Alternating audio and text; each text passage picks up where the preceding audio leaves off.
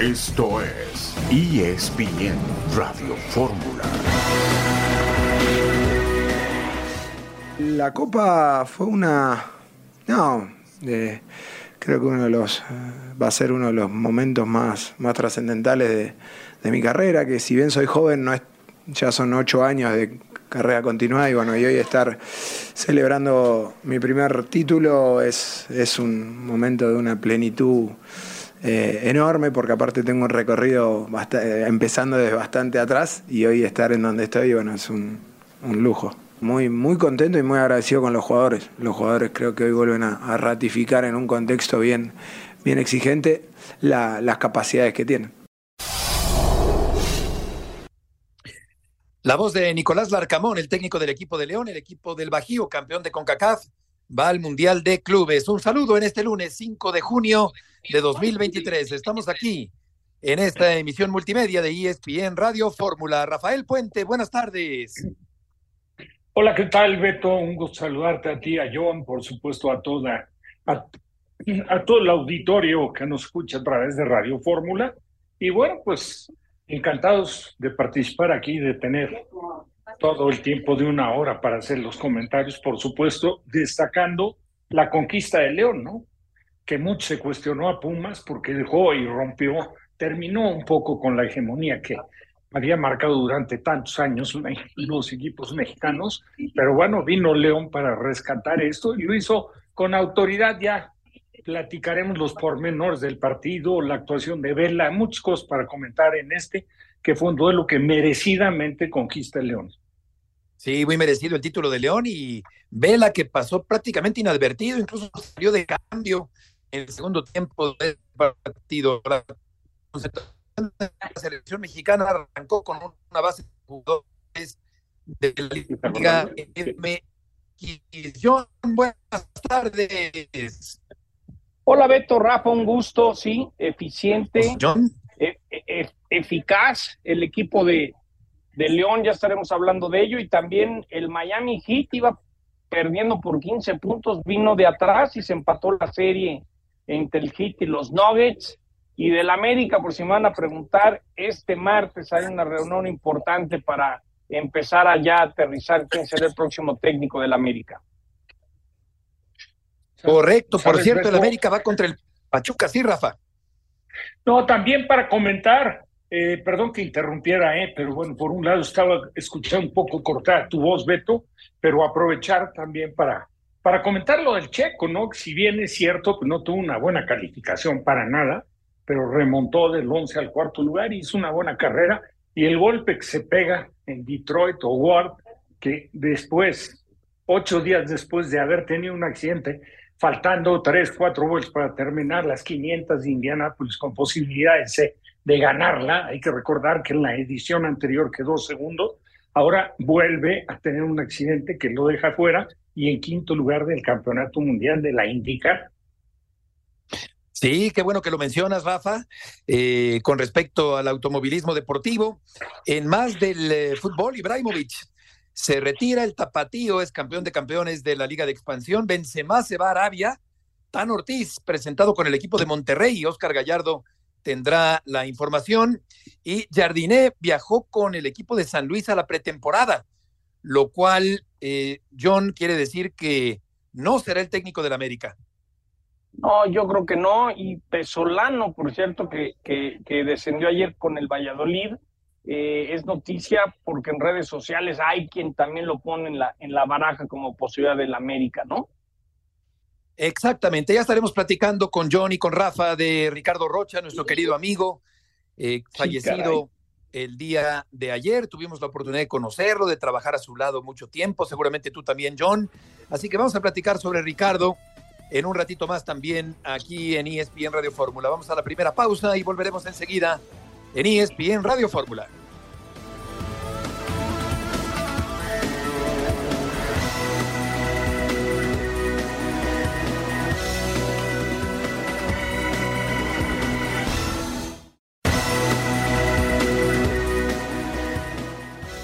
Que, que creo que todavía no callo.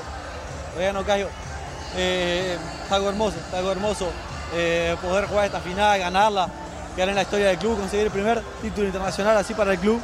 Eh, nada, la verdad que, que, no tengo palabras, eternamente agradecido y, y, muy contento. Adiós a mi familia que eh, yo tenía una lesión comenzando el torneo, al segundo partido me lesioné y a los fisioterapeutas que la verdad me ayudaron muchísimo, al médico, a todos, pero en especial bueno a mi familia que siempre estuvo ahí, ¿no? Son momentos difíciles y ahorita a disfrutar con ellos y toda la gente en León. El argentino Di Giorgio, que hasta donde tengo entendido va a ir al Pachuca, y el colombiano Tecillo en eh, estos eh, sonidos que dan pie a platicar, Rafa, acerca de la gran final del día de ayer, el equipo de León superior en los dos partidos y Vela que pasó prácticamente inadvertido por el lado angelino. Lo de Vela es increíble, ¿eh? Ahora, lo comenté de verdad desde antes de que arrancara el primero de los dos encuentros, me dio la impresión de que estaba fuera de estado físico, o sea, lo había excedido de peso. Un poquito, sí. Mi, apreciación. Pero bueno, siempre Vela se ha distinguido por tener destellos de calidad. Su comportamiento dentro del terreno de juego a veces va acompañado de cierta apatía, pero estos dos estos dos partidos para el olvido, verdaderamente se lo devela una vergüenza. Y el equipo, no sé el punto de vista de ustedes, decepcionante. ¿eh? El equipo de, de, Los Ángeles totalmente. arrancó, arrancó, en 10 minutos tuvieron, porque León arrancó muy mal, muy, muy mal.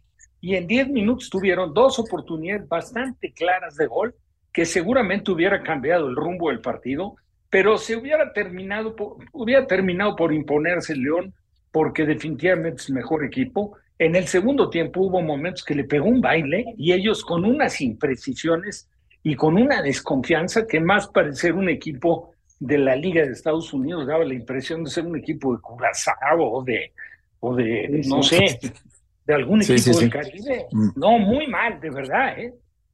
Sí, una clara superioridad del equipo mexicano del equipo de León. Lo de Vela sí llama la atención de la poca participación que tuvo en los dos partidos, John. Y también hablando del grupo Pachuca, murió doña Malena Patiño, la mamá de nuestros queridos amigos Jesús y Armando Martínez, la abuelita de Jesús Martínez Murguía, murió este fin de semana. Y el equipo de León, por otra parte, consigue este título importante que le permite, John, al equipo del Bajío estar en el Campeonato Mundial de Clubes. Sí, no, no es casualidad que o es Grupo Pachuca o es Grupo Orlegui que están constantemente llegando a las finales. Yo lo que te quería preguntar, Rafa, a mí me sorprendió lo nervioso que se puso el LAFC, ¿no? Lo que siempre hablo de disfrutar la adrenalina. Me, me gustaría tu punto de vista, Rafa, porque a mí me dio la impresión que el jugar en casa con todo ese público sintieron presión y no la supieron asimilar. pero, pero, ¿sabes que un equipo no se puede descomponer tanto? O sea, si, si bien es cierto que el equipo en su visita a México se llevó un resultado muy afortunado en la cancha de León, porque León tranquilamente le podría... Le salió barato. Cinco, le salió barato, se encontró con un gol en un servicio de vela por un costado que no fue de gran talento, pero la aproximación del lateral español que tira el centro y la verdad es que vulneran a Cota sin mayores dificultades. Ahí se pusieron 2-1 y eso hacía pensar que jugando de local, con el apoyo de su público, en sus condiciones, su clima, etcétera, el, e, e, este equipo iba, a mostrar un rostro diferente. Y sí lo mostró, pero le duró 10 minutos. En 10 minutos presionó a León, presión alta, lo hizo caer en, en, en imprecisiones frecuentes, fue mucho mejor, generó situación de peligro. El segundo, el cabezazo, que la verdad en un servicio estupendo de Vela, sí con una marca un poco deficiente porque fue entre los centrales, el cabezazo salió a un costado, que era una clara opción de gol, y ni se diga la primera que tuvieron, que a este hombre al centro delantero, no recuerdo el nombre ahorita, pero la pelota se le fue entre las piernas, o sea, cuando llegó a vulnerar ahí porque tenía, lo único que tenía era enfrente la figura de Cota y no le pegó a la pelota. Entonces, ahí yo pensé que iba a ser un partido muy, muy disputado, que seguramente iban a cortar la distancia ellos. Vino el gol de León en un error garrafal del portero, porque fue garrafal. No supe agarrar la pelota, manotearla. Además, el remate es machucado, Rafa. No, no, le pega horrible. Dilorio le pegó espantoso a la pelota, la mordió contra el piso. Entonces eso le quitó la potencia, fue, fue un, regalo el gol de ellos. Pero bueno, uno piensa por la rivalidad que existe y como quiera que sean las dificultades que ha encontrado México a nivel de selección frente a Estados Unidos, que, iba a ser otro, ¿eh? Iba a ser, si no el derrotero del partido, por lo menos el trámite del mismo iba a ser otro. sí, yo también pienso, fíjate, que, fue más sencillo. Sí, fue mucho más sencillo de lo que se pudo llegar a pensar después del gol de León se replegó muy bien, se defendió muy bien el equipo de León.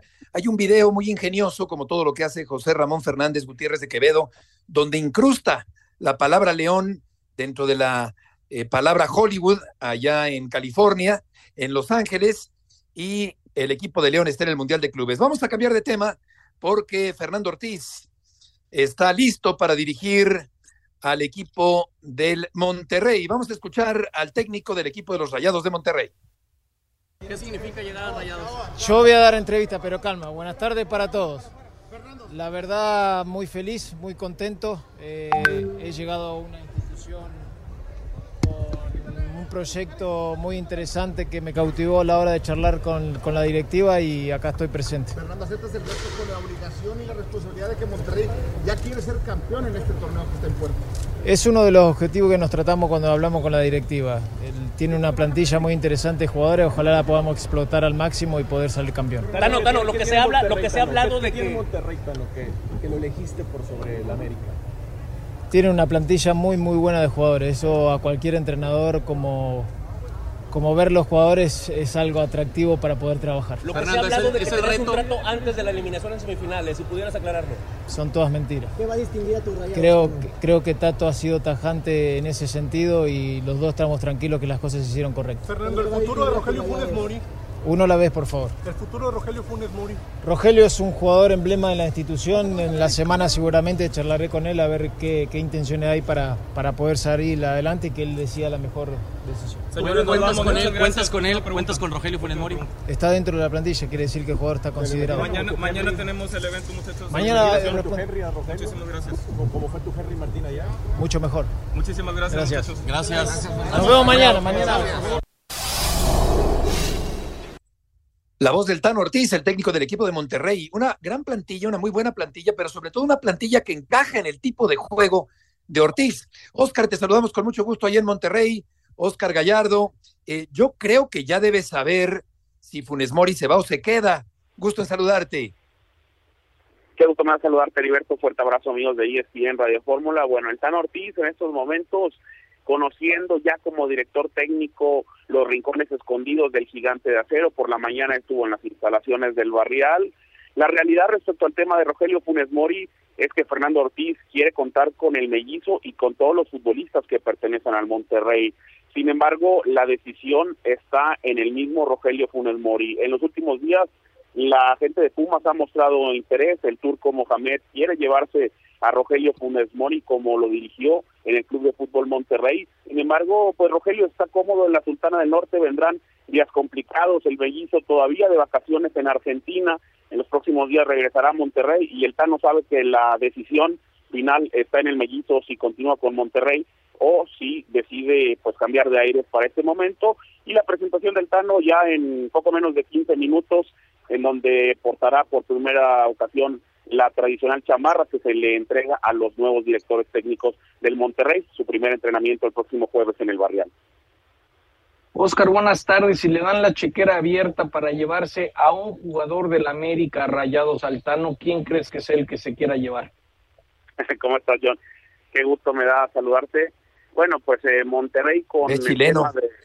de, inteligencia deportiva, por supuesto, el, el chileno de las Águilas del América, Diego Valdés, es la opción principal. John, te puedo eh, comentar, seguramente tú también ya tendrás la información, es el refuerzo número uno en la carpeta de Héctor Lara, eh, jefe de inteligencia deportiva del, Club de Fútbol Monterrey. Ahora, sabemos que la directiva quiere dos o tres refuerzos para el Apertura 2023. El Tano Ortiz ayer también dejó en claro que buscan dos o tres refuerzos. Y bueno, pues eh, la directiva en los próximos días, ya ahora con el Tano Ortiz desde hoy, que estuvo en el barrial, ya estuvieron platicando sobre quién podrá venir, quién podrá salir, pero también habrá que esperar el próximo jueves cuando reporte el plantel para ver quién se queda y quién continúa. Correcto. Oscar, ¿quieres decir algo más? Sí, eh, cabe mencionar, Heriberto, que técnico nuevo en Monterrey y también cancha nueva porque están eh, cambiando el césped. Conocemos que es un césped híbrido en el Gigante de Acero y a Fernando El Ortiz le tocará estrenar en el, la Apertura 2023 un campo nuevo, técnico nuevo y césped nuevo en la Sultana del Norte. aprovechen y pongan aire acondicionado nuevo. Es uno, una de las peticiones de la FIFA, John, para la próxima Copa del Mundo también en los próximos meses. Se espera que ya trabajen en la ventilación adecuada en este estadio, John. Correcto, Oscar. Muchas gracias por la información. Fuerte abrazo para todos. Buen día. Buenas tardes. Y es que fue muy deslavado el modo en que terminó el Monterrey el torneo anterior, metido atrás en su propia cancha, tenía ventaja. Qué forma tan triste de despedirse de un torneo, pálido final del torneo anterior. Creo que con Ortiz habrá un fútbol evidentemente espectacular, porque hay jugadores para ello en el equipo de los Rayados del Monterrey. Vamos a ir a la segunda pausa de la tarde y de la semana, aquí en la emisión multimedia de ESPN Radio Fórmula.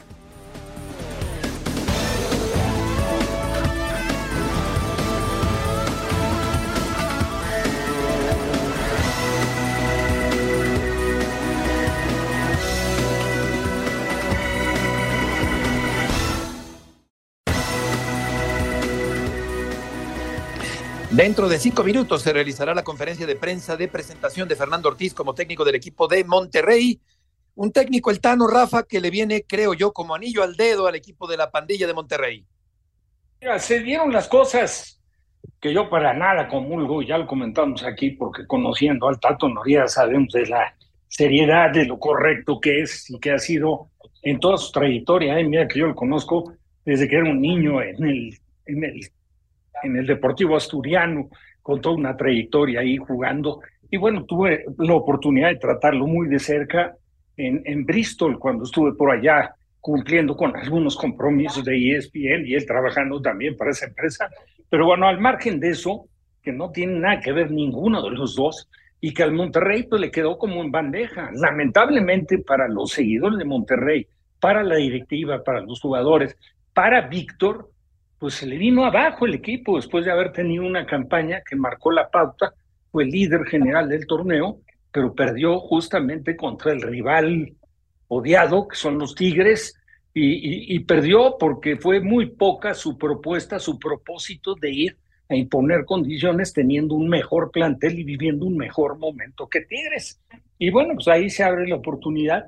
Y para el Tano, que ya todos conocen el desenlace después de esa dolorosísima derrota frente al rival odiado, que son las Chivas, pues presentó su renuncia, no se la aceptó la directiva, él se mantuvo en, eso, y esa, esa postura fue lo que, a mi, mi entender, dio pie para que dijeran que ya había hablado. Por supuesto que no había hablado, me parece una gente muy correcta, y tiene material de sobra, ¿eh? Ahora que piense en un par de refuerzos más, caray, pues sí me parece un poquito exagerado, ¿no? Para el plantel que tiene.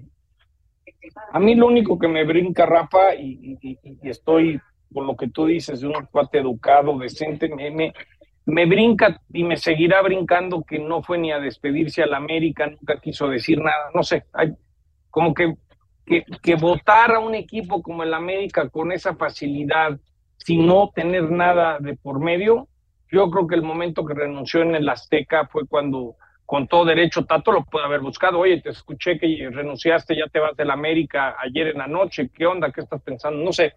yo no creo que a la América se le deja tan fácil, pero bueno, es algo que nunca vamos a saber, porque aunque fuera o no fuera, pues van a decir que hoy solamente en la conferencia de prensa van a decir que manejaron todo de una manera perfecta, y la realidad es que no más la saben ellos, ¿no? Por lo pronto, yo creo que es un equipo al que no hay que amarrar y a Ortiz no le gusta amarrar, le gusta soltar. Y creo que el equipo de Monterrey será un equipo muy agradable en el próximo torneo. Concentración de la selección mexicana. César Caballero, gusto en saludarte. Hola Beto, ¿cómo te va? El gusto es todo mío. Así es, la selección mexicana hoy lunes tuvo su primer entrenamiento de la semana de cara a lo que será el amistoso contra Guatemala del miércoles por la noche, posteriormente el duelo contra Camerún en San Diego, California, y ya de ahí comenzar a pensar lo que será Nations League y Copa Oro. Un entrenamiento donde me dicen hubo muy buen ambiente, por parte de los futbolistas que están en el CAR, la mayoría son de la Liga MX, de Raúl Jiménez, que es el único futbolista de los llamados europeos que está considerado para estos amistosos, y se trabajó también prácticamente ya con equipo completo, luego de que Chava Reyes reportó a la concentración del equipo mexicano, luego de que Omar Campos dejó vacante el sitio por un problema físico. Eh, la selección mexicana trabajará todavía este martes en el centro de alto rendimiento bajo las órdenes de Diego Coca y alrededor de las 3 de la tarde tomará el vuelo charter que lo llevará a Mazatlán, Sinaloa para enfrentar el miércoles a Guatemala. Vamos a escuchar, eh, César, al portero Acevedo y también al lateral Gallardo del equipo mexicano. Sí, digo, la verdad que eh, los años pasados que nos ha costado mucho enfrentar a Estados Unidos, pero bueno, ahora creo que eh, hay que enfrentarlo de la mejor manera. Obviamente es una revancha, obviamente lo vemos así por, por todo lo que pasó anteriormente, pero bueno, vamos a estar concentrados y a hacer las cosas muy bien. Un verano este, largo y bueno, con, con muchas oportunidades de poder hacer cosas buenas y cosas este, importantes. Hablas de Nations, hablas de Copa Oro, bueno, eh, es importante hacer un buen papel, sobre todo llevarnos los dos torneos, que es lo, más, es lo que queremos como, como seleccionados. Acevedo y Gallardo de la selección mexicana. ¿Hay alguna baja para el equipo mexicano, eh, César? Mira, afortunadamente el día de hoy no se ha registrado ninguna baja nueva. La única que se tomó en cuenta fue la de Omar eh, Campos, el jugador de Santos Laguna, tuvo ahí algunos problemitas físicos, por eso es que fue ya dado de baja desde ayer y ayer mismo se llama a Chava Reyes, de ahí en fuera eh, todos los demás futbolistas que fueron citados trabajaron sin problema, están en buenas condiciones. Son 22 jugadores los que van a, ser tomados en cuenta para el duelo contra Guatemala. Ya lo decíamos, la gran mayoría futbolistas de Liga MX.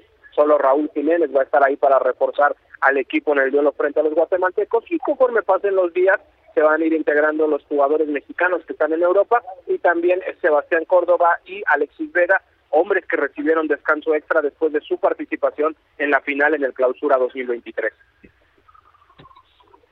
César, buenas tardes. Eh, hoy creo que es un momento importantísimo para, para el fútbol femenil, el poder imponer una marca. Ando tratando de averiguar más o menos cuál es la proyección de asistencia.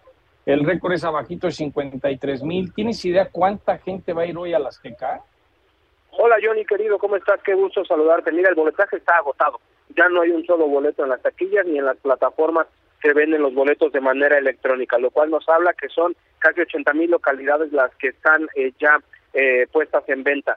Si todo sale bien, si los revendedores no terminan quedándose con gran parte de ese boletaje, se tiene que romper el récord y con cierta holgura. La verdad es que el fútbol femenil ha crecido mucho en México, la afición ha aprendido a disfrutar y a valorar el fútbol femenil, además de que ya sabemos que el América en cualquiera de sus categorías es bastante llamativo. Vamos a tener también un partido entre dos equipos que gustan de jugar bien al fútbol, que les gusta buscar la portería contraria, muestra de ello es que fueron las dos mejores ofensivas del torneo, entonces todo está puesto para que tengamos una gran fiesta, ojalá se rompa ese récord, repito, ya no hay boletos, el boletaje está totalmente agotado, si todo sale bien, tenemos que estarle pegando hoy a los 80 mil aficionados, ojalá que así sea, porque la verdad es que el fútbol femenil merece este reconocimiento y que, esté, y que tenga esta visibilidad ante todos los espectadores en todo el país.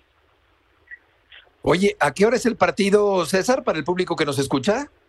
Es a las 8 de la noche, es un horario hasta cierto punto complicado, no deja de ser el lunes, horario laboral, eh, ya sabemos cómo se pone el tráfico de la Ciudad de México por la tarde, pero hay confianza de que Monday Night, exactamente, querido Johnny. Yo voy a ir hoy, espectacular como los que vemos. Que vaya de fan. Quiero un Monday Night que vaya de fan, entonces voy a ir hoy Venga, a ver seguro, ahí nos vemos. Perfecto. César, muchas gracias por la información. Un abrazo, que tengan excelente tarde, muchachos. Esto nos hace recordar, Rafa, eh, César, gracias igualmente, a la Pelé Vargas y a la Peque Rubio y aquellas grandes jugadoras que en 71 metieron más de 100 mil personas en la cancha del Estadio Azteca. Hoy habrá cerca de 80 mil, el Azteca ha reducido su aforo, pero va a ser un entradón tumultuoso, Rafael, de esta noche allá en Santa Úrsula. Y aparte, la verdad, muy merecido, ¿no? Merecido porque América Eh, empezó a lo mejor con algunas dificultades, hubo cambios en la dirección técnica, apostó por el español que vino y que le, pues la verdad le encontró la forma, el modo, y el equipo ha respondido. Y por el lado de Pachuca, pues no ha dejado nunca a Jesús Martínez, que aprovecho, ya lo hice a través de un mensaje, pero para enviarle a él y a su hermano Armando, con todo el cariño del mundo y con el respeto, el más sentido pésame por el fallecimiento de su madre.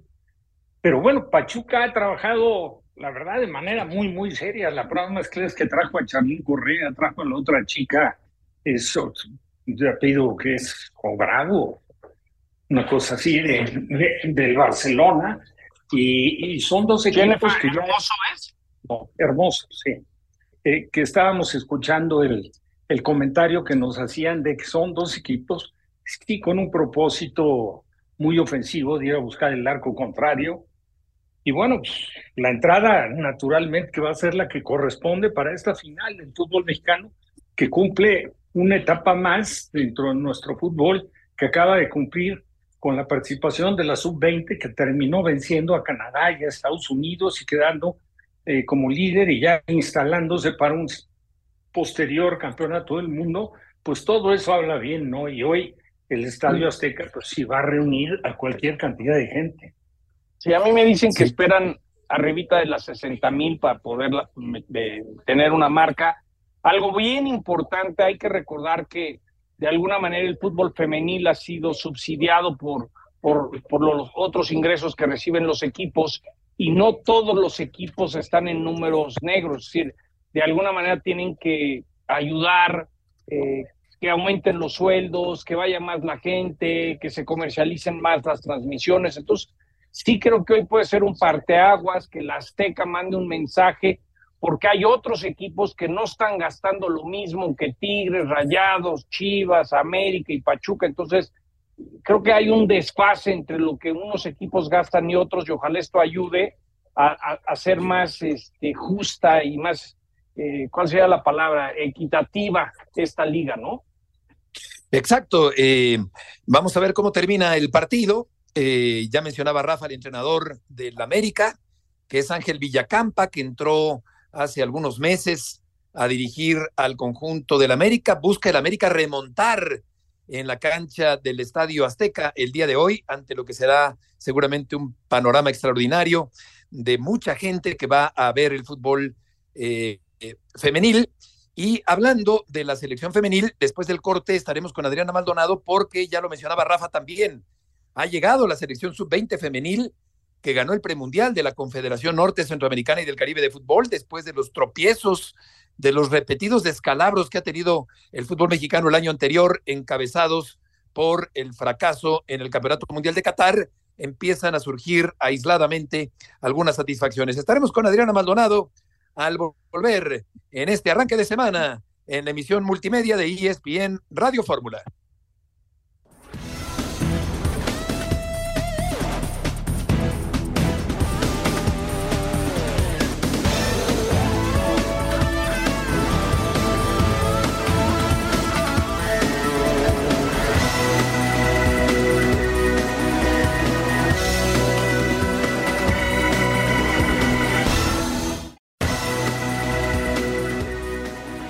De regreso contigo, Adriana Maldonado, en esta tarde en ESPN Radio Fórmula. Gusto en saludarte. ¿Qué tal, Beto? El gusto es mío. Buenas tardes, compañeros. Bueno, pues os escuchaba hablar del fútbol femenil. La verdad es que han sido días muy buenos en esta categoría. Hoy regresó ya la selección mexicana sub-20 después de la participación que tuvieron en el premundial de CONCACAF donde pues Ana Galindo, quien dirige esta categoría, se puso muy en claro tres objetivos y los tres los cumplió. El primero de ellos era calificar como líder de grupo, el segundo amarrar el boleto al Mundial de la Especialidad que se va a desarrollar en el 2024 y el tercero ganarlo. Y eso fue lo que conquistaron ayer estas chicas al ganarle a Estados Unidos. La verdad es que vimos un grupo muy unido, contentas, presumiendo a lo grande este logro por supuesto, el triunfo y las medallas que cada una de las jugadoras colgaba en el cuello. Sí, qué, qué alegría, porque la, la cuestión no ha andado eh, tan, tan eh, halagadora para, para el fútbol mexicano en estos últimos tiempos, decíamos, eh, Adrián, antes del corte comercial. ¿Quieres decir algo más? Sí, Beto, nada más de decirle a toda la gente que la selección mexicana sub-20 recibirá esta noche en el medio tiempo en esa gran final entre América y Pachuca un reconocimiento especial en la cancha del Estadio Azteca, así que también estén pendientes de la gran final, pero bueno, de esta pequeña vuelta que estarán teniendo las dirigidas por Ana Galindo en el Coloso de Santa Úrsula. Excelente, qué, qué buena idea, Adriana. Mucho gusto en saludarte. Excelente tarde, Beto. Fuerte abrazo.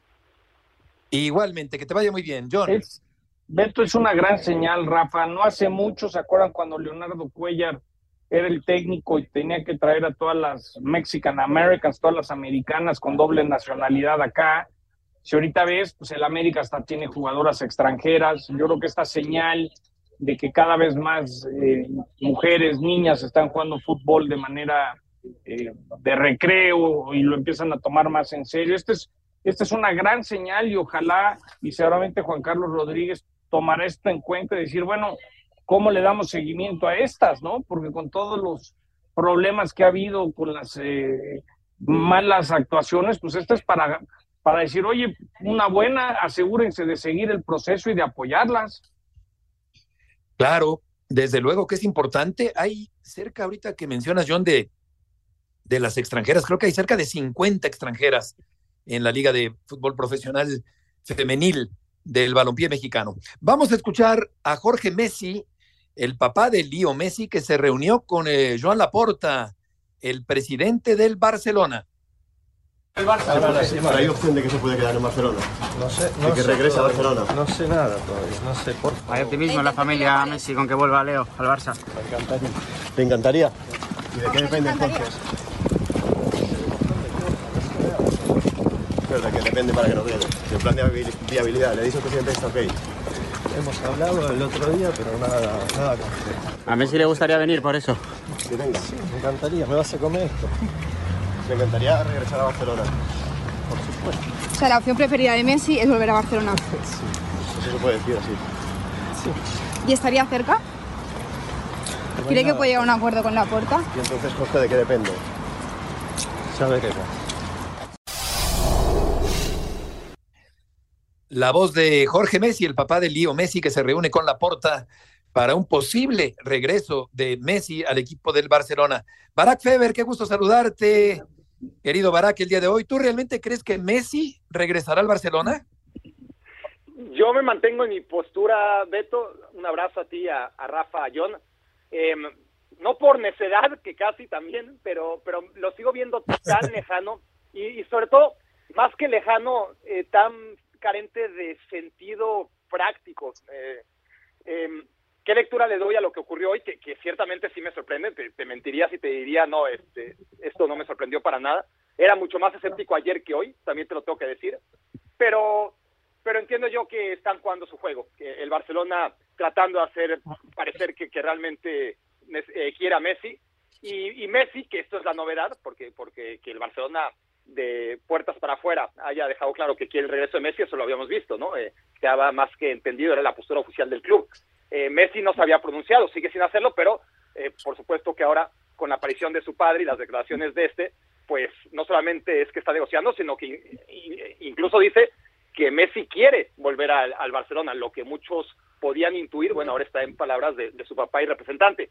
A mí todavía me parece difícil de creer. Eh, hemos visto a, a Laporta antes de la temporada reunirse con el papá de Erling Holland, por ejemplo, cuando ya todos sabíamos que Erling Holland no podía acabar en el Barcelona por la situación económica del club, por la oferta que iba a tener del Manchester City. Se hizo de todas formas porque es una buena manera de, presionar a las otras partes, ¿no? Entonces, si Messi tiene tres opciones ahora mismo, son Barcelona, la MLS y el fútbol de Arabia Saudita, pues que Messi haga parecer, este es mi punto de vista, que, que realmente esté interesado en jugar en el Barça, pues lo va a cotizar más.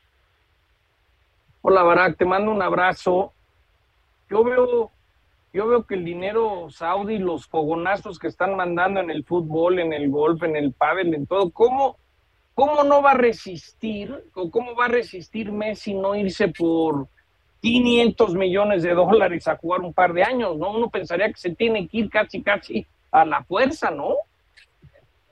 Claro, porque, a ver, está claro que podemos tener argumentos, John, de, bueno, es que ya tiene mucho dinero. Sí, pero, pero, pero la gente que tiene mucho dinero solamente quiere tener Quiere más. dinero. Es así, es así. Eh, necesitas un, un perfil muy particular de, de- de ser humano como para, para no verlo así y, y entender que a su carrera además le quedan los años que le quedan y que es una inyección brutal, ¿no? Este, de, de dinero que, que además no se puede ni siquiera acercar, ¿no? Eh, si dijeras, bueno, es que en, en Barcelona le van a dar la mitad, que no le pueden dar ni el 10%, ¿no? De, lo que le ofrecen en, esos países. Entonces, desde ese, desde esa perspectiva parece difícil, desde la otra, mucha gente dice, sí, pero no va a ser feliz, pero las leyes en esos países, no, Lionel Messi y su burbuja, ¿no? Su, su familia, eh, sobre todo si, si va a estar con uno, dos, tres compañeros que, que lo cobijen y con las familias de esos compañeros, su burbuja se transporta, ¿no? La que tenía en Barcelona a París y esa misma burbuja se va con toda Arabia Saudita. Por ahí yo tampoco tendría esa duda. Sí, una burbuja que luego reventó allá en París. Ahora, eh, el que no resistió Barack la tentación del dinero saudí es justamente Benzema. Benzema se va cuando todavía estaba en un nivel muy alto la temporada anterior y que el bajón físico que tuvo esta podría haber sido considerado solamente un bache, ¿no? Está claro que ya no iba a alcanzar los niveles de la 2021-2022 que fueron superlativos, pero todavía tenía fútbol de sobra para para superélite, pero volvemos al mismo argumento, ¿no? De, de lo que hablábamos con John. A estas alturas de la carrera de, de Benzema, esta oferta era muy difícil de resistir, sobre todo cuando en el Madrid, ¿qué le falta ganar en el Real Madrid a Benzema? Si, si le faltaba algo, eh, que era el balón de oro a nivel individual, porque ya lo había ganado todo a nivel colectivo, pues ya lo tuvo la temporada pasada. Y, y ya no sería más que repetir lo hecho durante muchos años en el Real Madrid, y eso ya entra en la ambición de cada futbolista. Como ya no tenía nada que ganar deportivamente y entiende que físicamente, a diferencia de otros delanteros, eh, yo creo que, que Benzema no va a ser tan longevo como algunos otros delanteros de la época que, que han sufrido menos de, de lesiones, pues Benzema vio la gran oportunidad de, de en este declive de su carrera ganar más dinero que nunca, ¿no? Imagínate, este, cuando menos o cuando menos perspectiva tienes para rendir a un super nivel, que yo no digo que, que Benzema está acabado ni mucho menos, pero ya, ya está evidentemente en la curva baja de su carrera, ¿no? Ya es un Sí. veterano y le van a pagar mejor que nunca, mejor que cuando realmente estaba eh, en el apogeo, así que ¿cómo va a decir que no? Claro, pues eh, bienvenido el dinero, no estando en su mejor momento, un jugador que tuvo intermitencias en el Real Madrid, pero que cierra muy bien su etapa como madridista. Y por otra parte, hay que destacar las grandes cualidades, la enorme personalidad eh, insolente eh, de Zlatan Ibrahimovic, que ha anunciado su retiro. ¿Qué lugar ocupa Barack Ibrahimovic en la historia del fútbol mundial? Pues sobre todo por lo que acabas de, de decir, ¿no? Eh, fue un complemento ideal a un jugador muy técnico, un gran goleador, un futbolista de una clase y una categoría enorme, pero pero no único, ¿no? Eh, Benzema fue único. Eh, Lionel Messi, por, por hablar de los que hemos repasado en este en esta charla, ¿no? Son jugadores únicos, cada quien a su medida. Messi seguramente el mejor de todos los tiempos. Benzema, uno de los mejores jugadores del Real Madrid de siempre. No está en ese nivel, obviamente, Zlatan Ibrahimovic nunca lo estará. ¿Cómo lo compensa? O sea, porque va a mantenerse en el recuerdo, eso, eso sin duda. Eh, pasarán 10, 20, Sí. 25, 30 años y se seguirá hablando de Zlatan Ibrahimovic porque además de muy bueno, tenía esa personalidad, ¿no? A- arrollaba no solamente con su fútbol, sino con su pose, eh, con sus entrevistas y con su actitud dentro de la cancha, que además la respaldaba con unos atributos impropios de un futbolista de esa estatura, ¿no? Un jugador tan alto, tan técnico, eso sí lo hace único, es decir, eh, no es el primer jugador alto que hace maravillas con una pelota, pero no hay tantos. Y, y si encima de eso le agregas esa personalidad tan difícil de encontrar, al menos en el fútbol moderno, donde hay mucha, eh, pues, política, ¿no? Eh, política deportiva. La, la- la gente es eh, correctamente política a la hora de, de dar entrevistas, de no meterse en Sí. problemas. Cada vez los jugadores están más educados para eso y a Zlatan eso nunca le importó. Y también es parte de, de su grandeza, ¿no? Como, como un tipo al que vamos a identificar siempre porque, insisto, además de ser lo que era, era, era muy, muy bueno jugando a la pelota. Barack me lo imagino yéndose a Hollywood, como que tiene todo el carácter para hacer todas estas películas de ser el malo, ¿no? No sé, como que quedaría ¿Sabes cómo- sabes perfecto para, ¿no? De los superhéroes y todo eso, ¿no? Yo me lo imaginaba que es más o menos lo mismo, es nada más una variante de, de lo que tú dices, John, pero cuando estaba en la MLS, sin saber, sin intuir que iba a tener todavía tanta cuerda, porque eso es otra cosa que hay que decir a, a favor de Zlatan Ibrahimovic, ¿no? Llegó a la MLS cuando tenía treinta y muchos años, cuando todo el mundo lo dábamos pues por prácticamente acabado, y, y se come la MLS y regresa a Europa y a los 38, 39, 40 años sigue siendo muy rentable en el Milan. Pero cuando regresa a la Sí. cuando, cuando llega a la MLS, yo lo veía ya que su siguiente paso era la WWE. Lo, lo- lo veía clarísimo, ¿no? Entre las artes marciales, eh, la personalidad que tiene, la, la lengua fácil para... Sí. Y, y yo creo que todavía está a tiempo, ¿eh? Este, una incursión No, en la en lucha las libre norteamericana en- sería maravilloso. rápido y furioso y esas ondas como el malo de la película. No sé, se me hace que quedaría perfecto y le encantaría ese rollo a Zlatan. Es que es un hombre, es un hombre desafiante, orgulloso, de elevada estatura física y elevada estatura deportiva. Te preguntaría, sí, arrogante. Te preguntaría, Barack, por último, eh, yo veo, bueno, y todos vemos como clarísimo favorito al City el próximo sábado en la final de la Champions frente al Inter. Eh, ¿Qué final recuerdas donde un equipo haya sido tan favorito sobre el otro en los últimos tiempos en la final de la Champions? Pues yo creo que no está tan alejado. A ver, sí es más favorito el Manchester City sobre el Inter de lo que era el propio Manchester City sobre el Chelsea. Pero no creo que tenemos que irnos tan lejos en el tiempo. Yo creo que esa final el City era bastante favorito. Insisto, no tanto, pero, pero el City sí llegaba, entendiendo la dificultad que siempre tiene enfrentarte a un equipo millonario como el Chelsea de tu misma liga, que, que siempre que hay una final entre equipos de la misma liga suelen ser cerradas. El City era muy favorito, ¿no? Contra un Chelsea que venía mejorando mucho con Thomas Tuchel, pero que todavía era un equipo que, que arrastraba problemas, que, en la Premier League eh, la distancia era, era insalvable entre el Chelsea y el Manchester City y no lo fue en la final de la Champions. De otra manera, sí creo que nos tendríamos que ir seguramente al Bayern Múnich contra Chelsea, porque se jugaba en Múnich y la acaba ganando el Chelsea también, ¿no? En penales. Esa fue una, una sorpresa. Y si nos tenemos que ir más atrás del tiempo, pues la del Milan contra el Liverpool, ¿no? Porque ese Liverpool era un Liverpool muy poco galáctico, si me permites el término, no tenía superfiguras, nada que ver con, con lo que Sí. es ahora, y el Milan no tenía todo, y, y el Milan era muy, muy favorito, y seguramente si, si, si hablamos de una final en la que realmente había un super favoritismo, te diría, es el Bayern por ser local y porque enfrentaba a un Chelsea también con muchos problemas y que había cambiado de técnico y era Alberto, era Roberto y Mateo y, y al final el Chelsea acaba ganando y si no, sí, yo creo que todos recordamos aquella final de Estambul donde era muy, muy favorito el Milan de Ancelotti sobre el Liverpool de Sí. los jóvenes Steven Gerrard y Xavi Alonso. Exacto. Barack, gracias por tus aportaciones del día de hoy. Abrazos a todos, gracias. Gusto en saludarte. Se ve muy, muy favorito el City Rafa para el próximo sábado a la una de la tarde, tiempo del centro de México. Partidos hay que jugarlos y la verdad es que no puedes hacer confianza. Siendo muy superior, el City vio cómo le arrebató el, el Madrid una Champions y la verdad es que de manera increíble. Entonces tampoco puede ser confianza. Pero sí veo superior a un solo partido, naturalmente que veo a, a- al equipo de Guardiola superior ¿eh? para vencer y te diría yo que por una diferencia mayor a dos goles. ¿eh? Sí, tendrá que defenderse muy bien el equipo italiano, el Inter de Milán. Miami vence a Denver en el segundo de las finales del NBA, empata la serie. Pujols, Albert Pujols o Pujols, nombrado asistente del comisionado del MLB.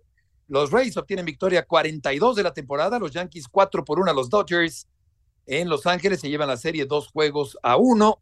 Casper Ruud y Holger Run, Zverev, Djokovic, Alcaraz y Zipas avanzan a los cuartos de final en Roland Garros. Y en la rama femenil, Coco Gauff y Sviatek ya están en los cuartos de final de este afamado torneo. John, ¿tienes algo de la NFL y de nuestro bien recordado Ricardo Rocha? Sí, de NFL hoy surgen reportes donde la NFL está investigando a un jugador de los Indianapolis Colts que la temporada pasada apostó fuertes cantidades, cantidades en su propio equipo, tomando en cuenta que el mundo de las apuestas ha llegado a la NFL, pues seguramente van a tratar de meter los, los candados. Entonces, es algo serio. ¿Se acuerdan hace muchos años lo que le pasó a Pete Rose en, grandes ligas? Entonces veremos qué, qué nos informa la NFL sobre este jugador que se le investiga por haber apostado en la NFL. Y de Ricardo, pues eh, yo diría un, un, buen amigo, tuve la oportunidad de trabajar con él un par de años en radio, reflexivo, con mucho oficio, eh, con una gran apertura para dar tribuna a voces disímbolas, eh, abrió espacios para la cultura. En fin, Ricardo, un recuerdo muy cariñoso, John, Rafa, para él. Sí. John, ¿querías decir algo? Yo nomás quiero decir que eh, es un ejemplo, eh, yo creo que era un gran reportero, pero al mismo tiempo un reportero que podía entretener a la gente, ¿no? Que hacía que la gente disfrutara sus programas, disfrutara sus entrevistas. Entonces es alguien que desde muy chavo eh, lo disfruté, lo, lo, lo, respeté, pude platicar un par de veces con él brevemente y, y, y siempre le tuve un gran respeto y un, un, abrazo a sus hijos, ¿no? Porque lo más duro que a mí me ha tocado en la vida es perder a mi papá. Un pilar, sin duda, Rafa, del periodismo. Oportunidad de platicar con él, llegó a entrevistarme, él haciendo sus pininos, yo no tan pininos, a pesar de que él creo que tendría ah, es más que fue periodista deportivo, claro. Claro, claro que sí. A mí Es me verdad. entrevistó y lo recuerdo como si fuera hoy en el Deportivo Xochimilco, en la unidad deportiva de Xochimilco, que fueron una de las cuantísimas canchas donde Atlante cumplía sus entrenamientos Sí, sí, sí. previos Nos a- vamos, al Rafa. viaje a la casona de concentración, pero ahí tuve la oportunidad de conocerlo. Gran tipo, lo, acabo- lo vi recientemente en un restaurante italiano aquí en, en, en Guadalupe. recuerdo. Una disculpa, Javier Trejo Garay. Lo metemos mañana al aire. Gracias y hasta mañana.